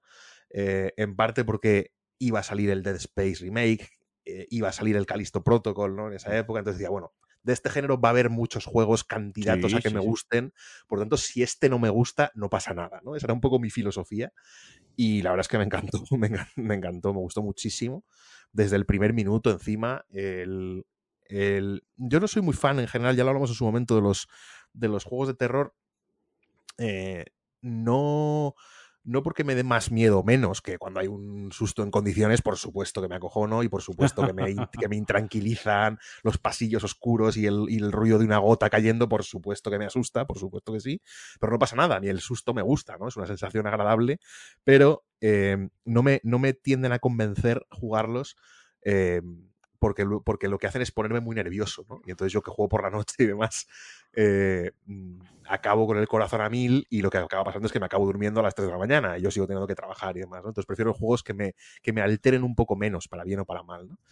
Pero mm, el Alien Isolation me gustó mucho, mucho y me di cuenta de que me estaba gustando mucho eh, cuando nada más empezar el juego. El juego tiene como una eh, como una escalada de terror, ¿no? Como las buenas películas de este tipo, ¿no? Al principio mm, tu amenaza son otros humanos que hay en la estación, luego la amenaza son los androides y luego la amenaza es el alien, ¿no? Mm, evidentemente cada amenaza pues mucho más grave que la anterior, ¿no? Mucho más letal y demás, ¿no? Y yo nada más empezar el juego, que hay una escena en la que hay cuatro humanos que te están buscando, eh, como alrededor de una hoguera improvisada, ¿no? Y tú tienes como que esconderte en un sitio, es que no te pille una luz, es, no el, sé cuál. es el tutorial del sigilo del juego. Sí, sí, sí, sí, prácticamente, ¿no? Nada más empezar. Y en ese momento en el que yo estaba detrás de unas cajas o lo que sea, y digo, "Oh, voy a esperar a que se vaya ese. Y cuando en ese momento me di cuenta de que ya estaba acojonado, porque había tres humanos, porque había, tre- porque había tres mindundis ahí, dije, ah, vale, esto va a estar bien, esto va a estar bien. Y luego los androides dan, dan, eh, eh, eh, mm, bueno, mm, genera muy bien lo que quiere, ¿no? Esa situación de tensión, de, De- no de terror, no de, no de susto, salvo alguna vez en concreto, ¿no? Em, pero, Pero genera creo muy que bien es el, situación de es, tensión. el, es el terror de la indefensión. Las- bebe, bebe mucho, o sea, bebe mucho porque llevas a la hija de, de la teniente Ellen Ripley. y al igual que le pasaba a la teniente Ellen Ripley, ella no, ella en Alien el octavo pasajero no es una experta en armas. Ella no tiene un arsenal completo a su disposición para acabar con el xenomorfo, ¿no? Para acabar con el, con el alien. Y creo que eso el, el juego lo transmite muy bien, porque si, aunque tengas el revólver, matar un androide es muy complicado. Sí, no, yo, yo lo, inte- lo- lo intenté una vez eh, y lo di por imposible, ¿no? Al final dices, mira, es mejor tirarle la bengala de no sé qué y, y- y- y que se vaya por otro sitio, ¿no? si usas el arma te aparece el xenomorfo y hace Sí. ruido. Es el- esa atmósfera opreso- opresiva de estoy eh, indefenso, estoy indefensa. Y, y de ahí viene el terror, más que de los sustos, ¿no? Sino más Ujú, de la sí. tensión de la indefensión. Eh, y esto es algo que en muchos juegos, pues, eh, Callisto Protocol, Dead Space, eh, lo- los Resident Evil, que ahora me los estoy platineando con, con mi amigo Radio Gea y demás, y, nos metemos unas sesiones de hacernos el Resident Evil 2 en dos horas, eh, dos veces en una misma tarde, y, no, y, y- y- y ca- casi acabárnoslo tres veces en un mismo día, que al principio tienes esa sensación de indefensión, pero cuando acabas llevas un pedazo de arsenal encima que ni miedo ni hostias, eres John Rambo, ¿no? Y, creo que esto es algo que mantiene muy bien Alien y donde su mayor defecto del juego su duración. Es un juego que debería durar tres horas menos. Hay un punto, un punto Sí. en concreto que, que dices aquí acaba el juego y no acaba. Y, y es un momento además de mucho fanservice y tal, y ahí es donde debería haber acabado el juego totalmente, ¿sabes? Haberlo cerrado y ya está. Pero bueno, Luego me, me gusta porque contribuye con la- las mecánicas, contribuyen muy bien a ese género, ¿no? Lo de tener que esconderte y no saber muy bien cuándo salir, ¿no? Dices, me escondo, pero tampoco hay un indicador. Porque sí, tienes el radar, pero el radar tampoco es, es un- un- funciona de aquella manera, ¿no? Eh, tampoco tienes un indicador claro, no es como el. Yo qué sé, ahora estoy jugando, pequeño spoiler del final del episodio, estoy jugando ahora mismo al Red Dead Redemption 2, ¿no? No es que Sí. tengas un indicador de se busca y desaparece el indicador y dices, ah, vale, ya puedo salir, ¿no? No, es que el juego te dice, bueno, tú métete aquí y sal cuando consideres, sal cuando consideres que si sales demasiado pronto te van a comer, ¿no? Y, y entonces eh, dan ganas a veces de decir, me llevo 10 minutos en este armario, pero es que no estoy seguro todavía de que pueda salir, ¿no? Y esa es una sensación pues que es difícil de conseguir en un juego y que lo hace y lo hace bastante bien este esta, esta obra. muy bien. Eh, veo aquí Metal Hellsinger, otro de otro Doom, otro Doom de Otro Doom, este muy particular. Este, este me lo recomendaron muchísimo. Yo tengo pasado metalero. Eh, eh, Ahí te va a metalero jugar. se, metalero se, es sie- se es siempre, pero, pero Mm. más pasado que presente metalero, ¿no? Y entonces, pues mi grupo de entonces, de amigos que tengo de esa época y demás, en cuanto se anunció este juego, esto hay que jugarlo sí o sí, encima tú que tienes el stream, tal, hazlo como sea, es buenísimo, buenísima pinta, no sé qué. Y, y a mí la idea me llama la atención, porque bueno, no sé si tampoco es un juego que ha sido tan popular, yo creo, ¿no? No, la no, es idea un va- juego muy indie, muy pequeñito, muy... La, la idea básica es que eh, todo tienes que hacer, en, to- en todos los niveles hay música de fondo, heavy metal, el juego tiene mm, ambientación, lo que dice Marquino, ¿no? Tipo Doom, todo es en el infierno, tú eres un demonio, la- el arma, las armas que vas usando son garras que tiran fuego y demás, es decir, eh, todo es dentro de ese contexto. Tiene banda sonora que son todo canciones clasiquísimas de heavy metal, y la gracia del juego es que todo lo tienes que hacer al ritmo de la música, ¿no? Es decir, tienes que disparar cuando suena la música, tienes que disparar al ritmo de la música. si recargas al ritmo de la música, recargas mucho más rápido. Si te mueves al ritmo de la música, eh, te mueves mucho más rápido. Es decir, tiene. Eh, todo tienes que hacerlo al ritmo de la música, ¿no? De hecho, yo lo jugaba en stream y era muy gracioso porque lo jugaba como, como, como moviéndome mucho, ¿no? Para que las manos fuesen exactamente al ritmo. Era como que iba haciendo el gesto, el ritmo de la música con todo el cuerpo al mismo tiempo. Y es un juego que es muy poco. Vamos a ver, siendo honestos. eh, es un juego que juegas el primer, los dos primeros niveles y dices, vale, ya está, ya ya he visto la gracia. Es gracioso, es divertido. Y el resto del juego es siempre lo mismo. Entonces, no es un juego muy largo, es un juego muy cortito, pero la única gracia que tiene es esta de la música. Entonces es, una, es un recurso que al juego se le agota relativamente pronto. Entonces es divertido. Si os gusta el heavy metal, aunque solo sea por la banda sonora, merece la pena jugarlo entero.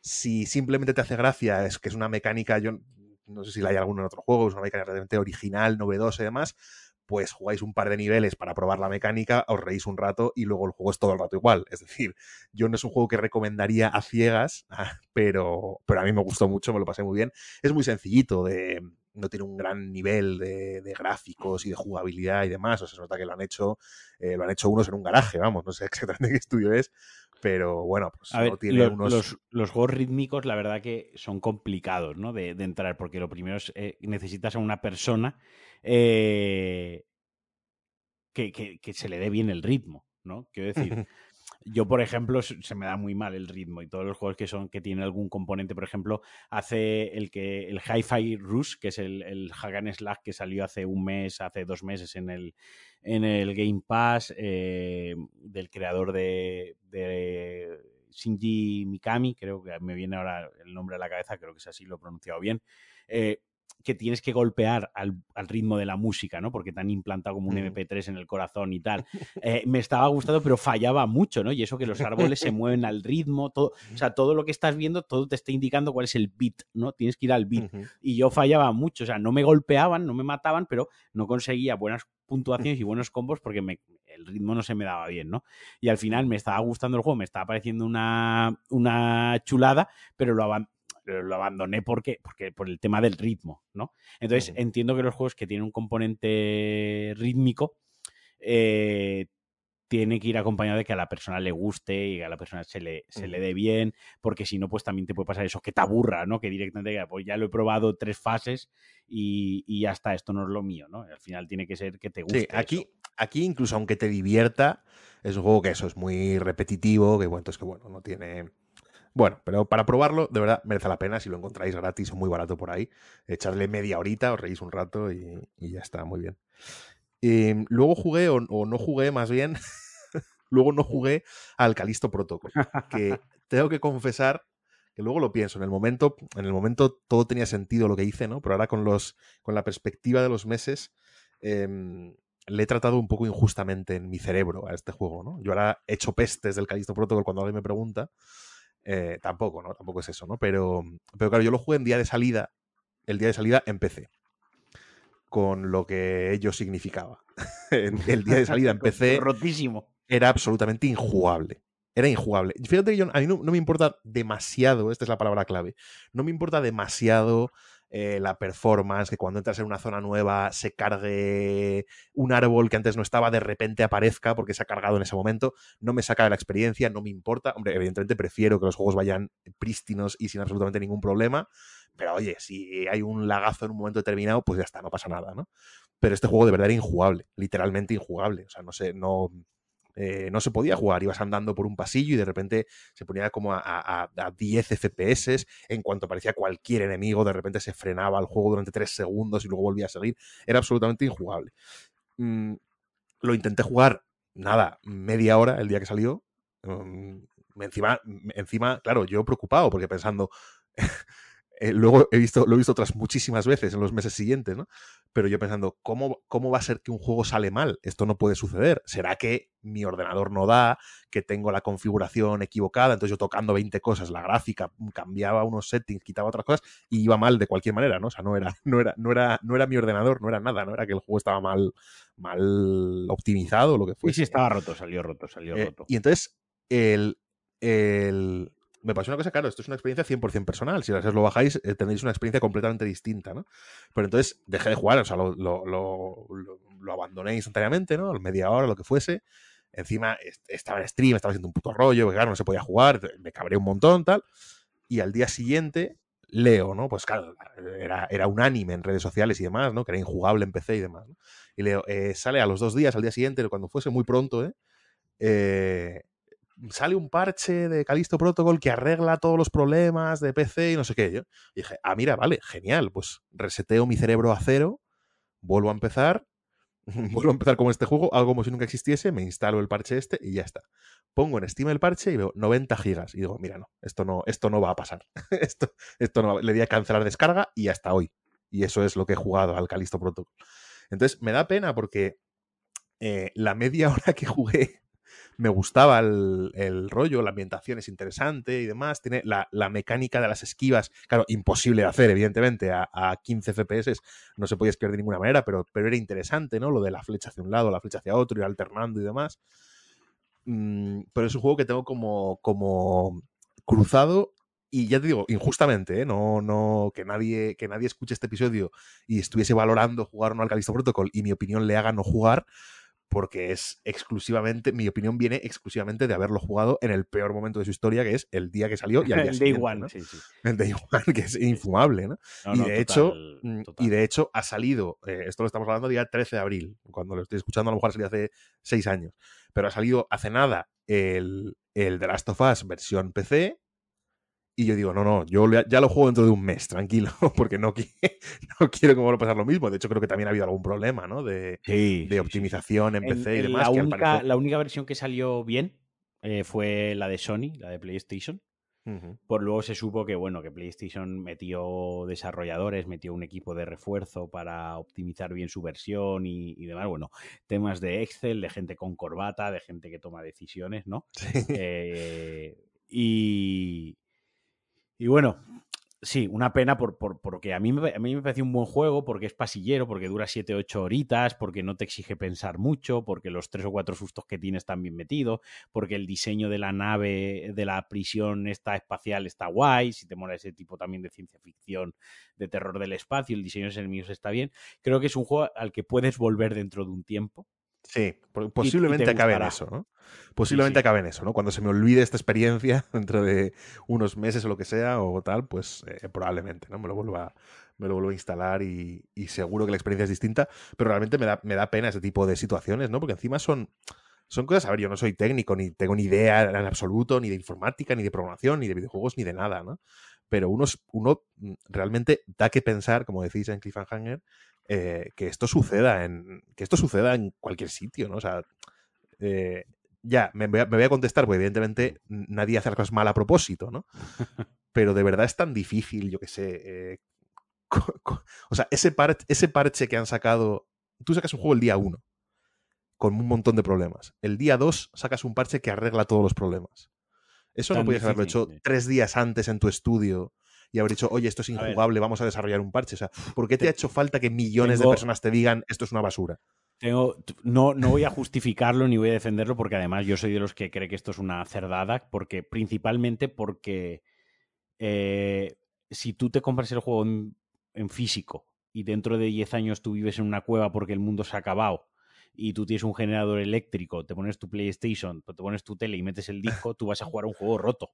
Claro porque ya no estarán los servidores de Texas eh, bajo tierra para que te descargues la actualización con el parche día uno, ¿no? O sea, quiero decir, tú lo que compras es, eh, tiene que venir bien, porque para eso lo has pagado, ¿no? A mí todo este tema de las actualizaciones posteriori creo que es un arma de doble filo. Antes salía un juego roto y te lo comías roto y eso es lo que había, era un juego con bugs para toda la vida y ahora hacen un abuso de ello, que es bueno, eh, hemos dicho que este juego sale tal día, hay unos stakeholders, hay unos inversores, han entrado, han metido una Venture Capital, ha metido pasta en, porque cada día de hoy los videojuegos funcionan así, eh, y más en Decalisto Protocol, que era un, en este caso concreto además ha sido así porque había es un estudio nuevo, había varios fondos de inversiones asiáticos y norteamericanos metiendo pasta y bueno, se decidió que el juego salía tal día en tales plataformas y, ya está. Y, yo como persona que ahora trabaja en IT y que precisamente yo me dedico a QA, me, dedico a, probar, a encontrar bugs y a decir si esto está o no está para que, para que salga a producción, para que salga a la vista de la gente. Y puedo decir que, que, sí, que hay veces que se marca una fecha, te dicen que esa es la fecha, tú estás encontrando cosas, vas a contrarreloj. Eh, no te da tiempo y tú acabas sacando un parche dos días después. Y dices, bueno, mm. dos días después no daba tiempo. Pues es que quien ha tomado la decisión pues bueno, la ha tomado así, no ha sido la más correcta, la gente ha hecho lo, lo, que ha podido, se ha corrido como se ha podido y que luego el juego, los juegos cuando entran en fase Gold, que se dice, es decir, que se mandan a imprimir como de toda la vida, eso son tres semanas antes o un mes incluso, ¿no? Entonces, claro, una vez tú has mandado el juego a imprimir y tú has mandado el juego a que lo valide Sony para tenerlo en su store, tú has mandado el juego para que lo valide Microsoft para tenerlo en su store, tú has mandado el juego a Steam para que lo valide para tenerlo en su store, entre eso y que, y que se sale a la venta hay pues un lapso de tres semanas en las que tú continúas trabajando. Entonces tú cuando ya has mandado, y esto, esto lo estoy simplificando, sé que lo estoy a quien sepa y quien esté muy metido sabe que estoy dando unas pinceladas muy a grandes rasgos, lo estoy exagerando para que se entienda el concepto, ¿no? Eh, de, se va a imprimir el juego, hemos puesto el juego a imprimir, pero claro, mientras el juego se imprime y llega a las tiendas, hay tres semanas, esas tres semanas la gente sigue trabajando en el estudio y en esas tres semanas pues se encuentran fallos, arreglan los fallos y claro, eh, el juego ya se ha mandado a imprimir a la tienda. Yo puedo tener el parche preparado para publicarlo el día siguiente de que el juego se lance de que se descarga el día siguiente y, es contrarreloj. No es una justificación, es una explicación. Muchas veces en la vida explicar algo no significa justificarlo, es simplemente explicarlo. Para mí, 80 euros en un juego y que salga roto no tiene justificación ni tiene perdón. Tiene explicación, pero a mí no me vale como justificación.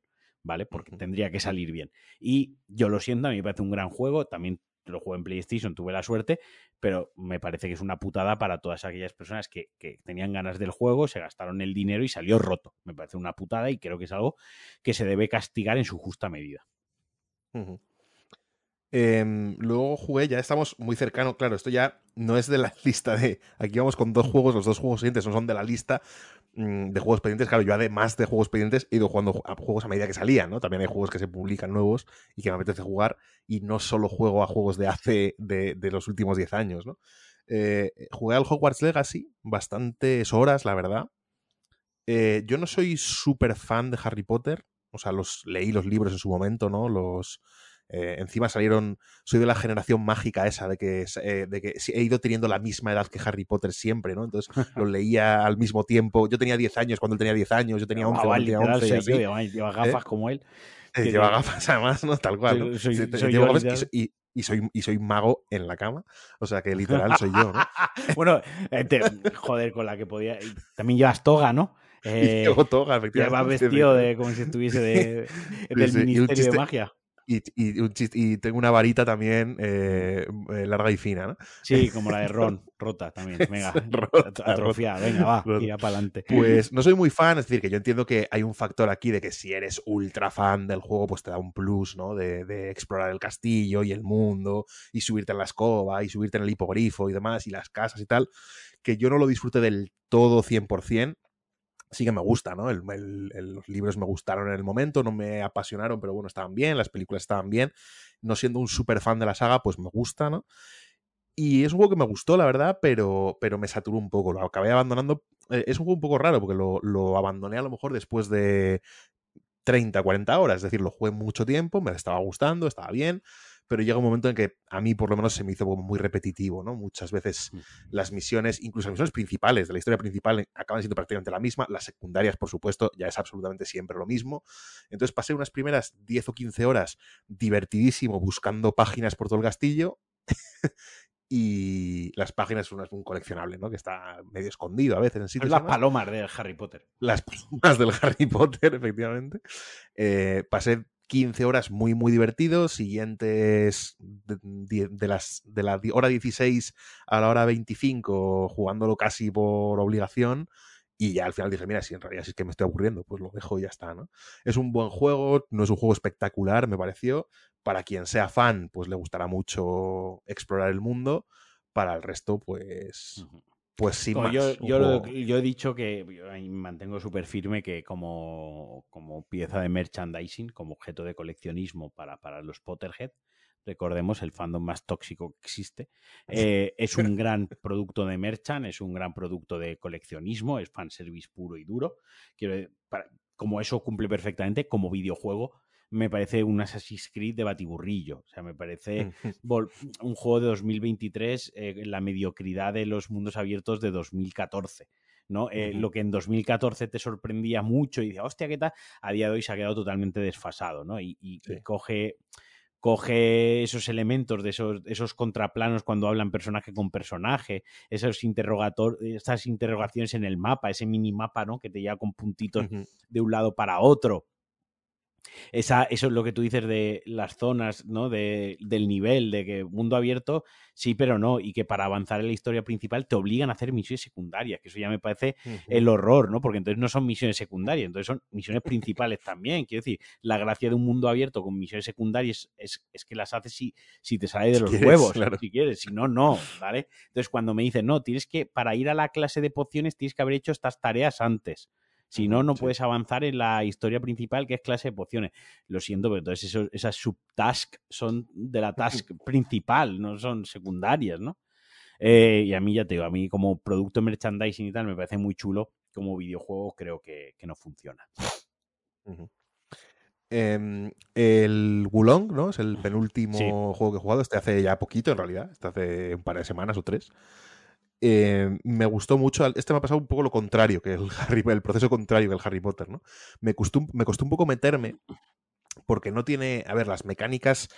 Eh, no me refiero a la mecánica de juego, de esquivar, parry, ataques y demás, ¿no? Que eso, bueno, eso es acostumbrarse y ya está, ¿no? Las mecánicas de, de, de avance del personaje, de mejorar las armas y demás, son un poco, no son las más sencillas del mundo, son un poco áridas al principio, ¿no? Cuesta un poco entender realmente qué es cada cosa y para qué sirve cada cosa y demás. Y entonces al principio, pues no me, no me atrapó desde el segundo uno, la verdad. Pero me pasó lo contrario, ¿no? A medida que lo he ido jugando más y más y más, me he ido gustando cada vez más, vas naturalizando más el, el, sistema, pues eso vas, ya te acabas decidiendo por qué arma te gusta más o qué tipo de armas te gusta más, ya sabes cómo se mejoran, ya sabes qué, qué grupo de hechizos te hacen más gracia y demás. Mm, a la vez te vas haciendo mejor mecánicamente, que también siempre es más agradecido, ¿no? Cuando te salen mejor los combates, ¿no? Pues siempre se disfruta más y empecé, no, no, en riesgo de dejarlo en ningún momento, o sea, no, es, decir que a las dos horas dije, ah, lo dejo porque no lo entiendo, mm, pero bueno, estaba un poco en stand-by, diciendo, no sé muy bien cómo valorarlo todavía, las primeras dos, cinco, diez horas, y luego la verdad es que me ha parecido muy, muy buen juego.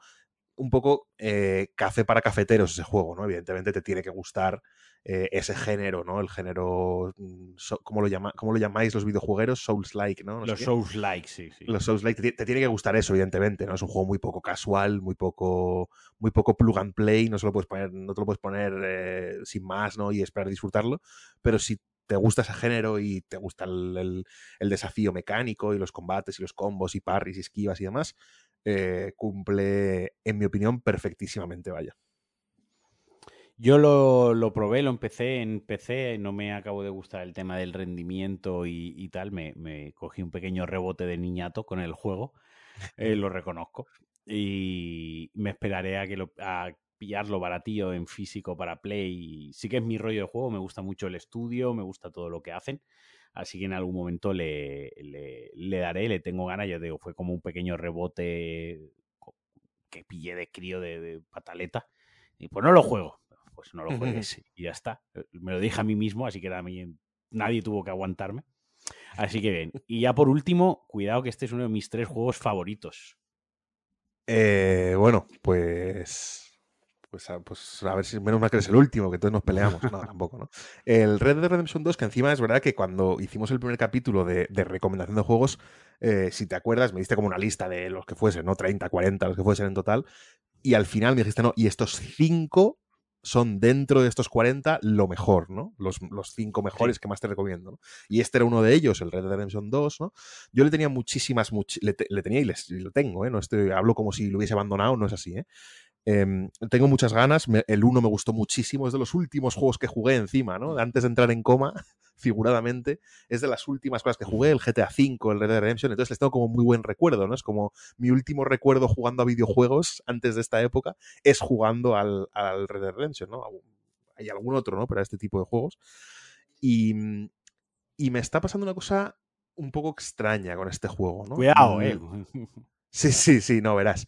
Yo tengo una teoría en general, no solo antes de este juego, ¿eh?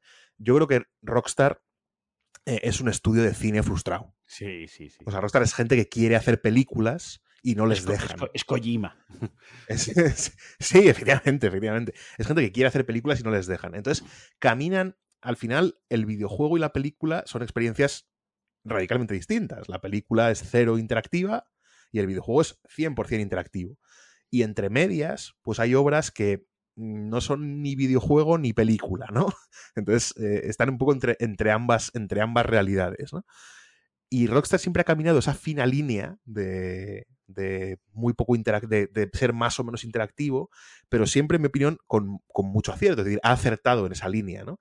Para mí el ejemplo perfecto es el GTA V. Si tú el GTA, el GTA V con el, exactamente el mismo guion hicieses una película, es una, es una maravilla. O sea, el guion es de película absoluto, ¿no? Pero dentro de que parece una película, eh, la jugabilidad es muy buena, es muy interesante, te da la sensación de que lo que estás haciendo tiene importancia en el juego, de que tú realmente estás participando en esa historia, ¿no? Y el Red Dead Redemption 2 me está pasando que el, el... Lo juego bastantes horas ya, llevaré como 15 horas o así. Las primeras, 15 para, para lo empezó hace una semana, ¿eh? por eso digo bastantes horas. Supongo que es un juego que tiene 300 horas en online y demás, ¿no? Pero las primeras dos o tres horas me pareció infumable absolutamente no tanto por lo que está pasando, porque he visto luego mucho meme en internet con el tutorial de la nieve y demás, ¿no? Que es larguísimo y que es un coñazo y demás, ¿no? Yo más allá del propio hecho en sí, ¿no? Es como que el juego era demasiado, demasiado eh, película lenta. Que para una película está muy bien. Es intencionado, ¿eh? Que, sí, pero efectivamente, para una película está muy bien, pero no es la experiencia que yo busco en, en, un videojuego normalmente. Y no tengo el recuerdo, es verdad que yo lo jugué hace 12 años, vamos, cuando salió, que no sé cuándo fue, ¿no? No tengo el recuerdo de que el 1 fuese así exactamente. ¿Sí? O sea, es un. Yo tengo el falso recuerdo de que te subías al caballo más rápido, apuntabas más rápido, saquear a los enemigos no era, un coñazo. Era un poquitín más. No, eh, no saqueabas a enemigos en el 1.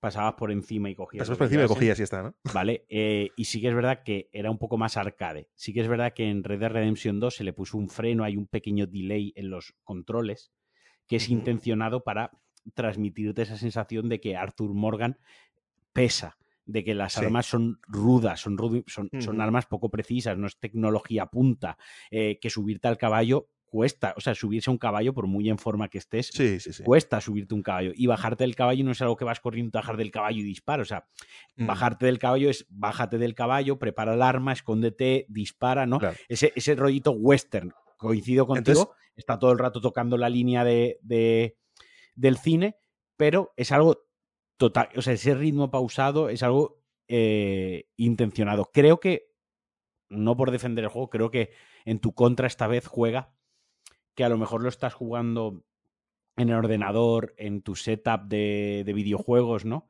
Eh, y es un juego que como roza tan bien el cine, lo roza tan, tan de cerca, es una experiencia mucho más de, televisión en sofá, más de, cerveza. O sea, de jugarlo tumbado, ¿no? De jugarlo medio tumbado y, incorporarte para el combate, pero luego todos los ratitos a paseo en el caballo de contemplarlo, porque el juego es bonito de cojones, eso no me lo puedes discutir. No, eh, no, no, Vas con el caballo tranquilamente paseando de, y las eh, las small talks que tienen los personajes para dar trasfondo de cuando estás en el campamento, te pones a hacer la cocina, te saludan, te arreglas la barba, todo eso pues recostado en el sofá y sin prisa, sin decir, no, es que son las 10 de la noche y a las once y media me tengo que acostar porque tengo que hacer siete misiones, ¿no? Tengo que hacer siete misiones, tengo que avanzar esto porque si no se acaba, ¿no?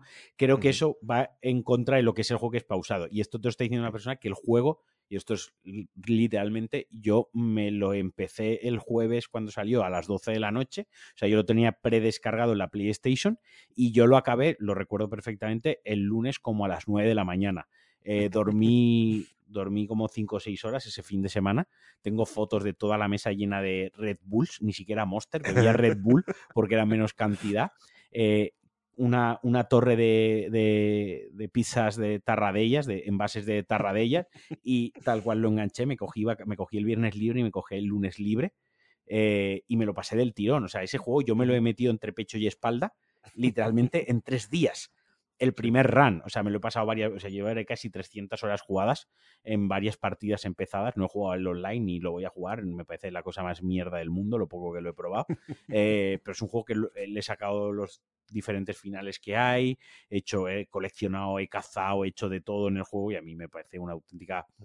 burrada cuando, cuando te adentras en el iceberg de Red Dead Redemption 2, cuando realmente eh ves todo lo que hay en el fondo del juego. Esa, es, la, esa es la cuestión, yo creo, porque eso es a lo que, a lo que quería llegar. Em, es una...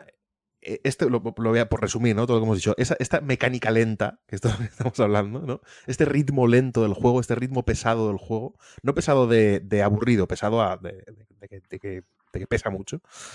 Eh, de, las primeras horas se me hizo muy, muy, muy incómodo.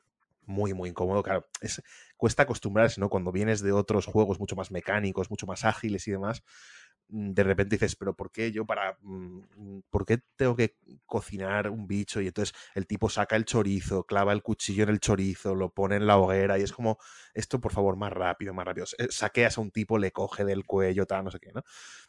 Eh, me echaba mucho para atrás, me sacaba mucho de la experiencia y a medida que voy jugando es lo que me va metiendo en la experiencia, ¿no? O sea, me estoy metiendo en ese mood eh, en, el mood lento del juego, ¿no? Y estoy disfrutando cada vez más, pues eso, ¿no? Que, eh, hay un paseo en caballo de 10 minutos, pues encima el juego te lleva, al principio te lleva lejos. ¿eh? O sea, el juego te dice, vete a este punto y dices, pero encima no hay, no hay viaje rápido. Luego he leído en Google que lo empieza a ver en un momento del juego, pero yo no he desbloqueado nada todavía, ¿no? O sea, yo no he desbloqueado cero viaje rápido. Y esos viajes de 15 minutos en caballo, que hace, nada, hace cuatro días me parecían pesadísimos, ahora la verdad es que los estoy disfrutando cada vez más y me estoy metiendo cada vez más en el, en, el ambiente ese eh, lento, crepuscular, ¿no? Que dicen en el cine de, del género. O sea que me está gustando. Me empezó. Si, si, hubiésemos grabado este episodio hace tres días, le habría puesto de vuelta y media al juego diciendo que es un coñazo. Yo quiero. Em, soy millennial, quiero emociones fuertes. Dámelo ya, dámelo Es un juego que se disfruta. y ahora, poco a poco, con los días, ¿no? Voy, jugando, voy echando horas. Y es justo lo contrario. Voy disfrutando la, tranquilidad, ¿no? Del juego. Hay, veces que cuando quiero tranquilidad en mi vida, ¿no? Eh, eh, vuelvo a Red Redemption 2 por eso, porque me lo pongo y es un juego de de decir, venga, hoy he hecho toda la tarde, me pues eso, me abro unas cervezas, me pongo unas papas o algo de picoteo, pongo los pies encima de la mesa, me tumbo para atrás y venga, que, voy a cazar conejos y voy a cazar ciervos y a venderlos para tener dinero, para comprarme no sé qué de una bandolera o hacerme este outfit, venga, ahora que voy a ir a cazar a unas recompensas, unos bounty hunters, ¿no? A buscarlos, venga, ahora voy a avanzar en la trama principal, venga, ahora voy a hacer, eh, por ejemplo, en el campamento, pues te piden, oye, ¿me puedes traer el libro que he perdido o una figura? Y pues, voy a ir a buscarlo, ¿no? Y, lo juego 5, 6, 7, 8 tardes, luego lo dejo, luego vuelvo, ahora voy a verlo, buscar los huesos de dinosaurio, ¿no? Es como que es un juego que me evoca esa paz, esa tranquilidad de, irme a la pradera a pasear y, no lo juego ya con la presión de tener que pasármelo porque me lo he pasado varias veces y, me lo sé de cabo a rabo, ¿no?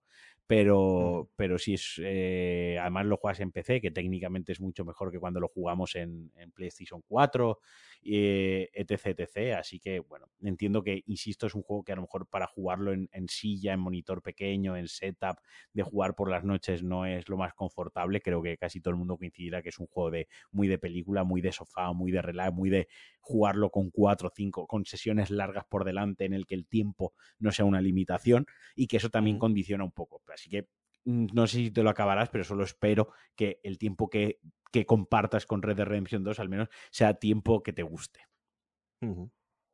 Seguro que sí, porque ahora en cuanto acabamos de grabar voy a echarle un ratito, o sea que...